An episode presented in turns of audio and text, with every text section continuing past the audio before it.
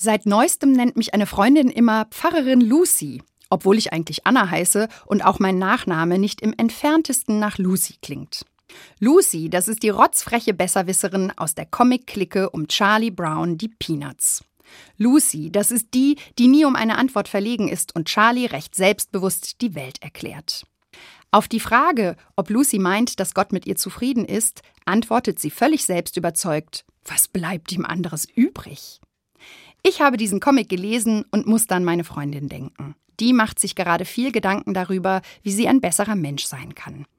Die kann noch was von Lucy lernen, dachte ich und schickte ihr diesen Comic. Seitdem nennt sie mich Pfarrerin Lucy.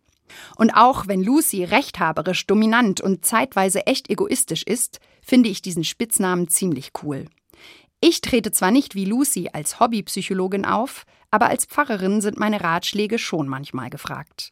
Und ich bewundere, wie Lucy Glaubens- und Sinnfragen ganz ohne das ständige Zweifeln beantwortet.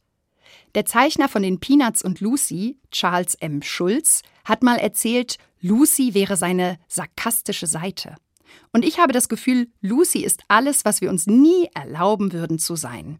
Trotzig, motzig, von sich selbst überzeugt, gehässig und gnadenlos ehrlich.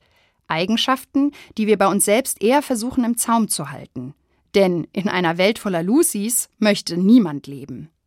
Trotzdem kommt jetzt mein ungefragter Pfarrerin Lucy-Rat seinen Motzgefühlen ab und an freien Lauf zu lassen und sich verhalten, als sei man perfekt und die Welt könne einem nichts anhaben, ist ab und an etwas, das wir uns selbst erlauben sollten.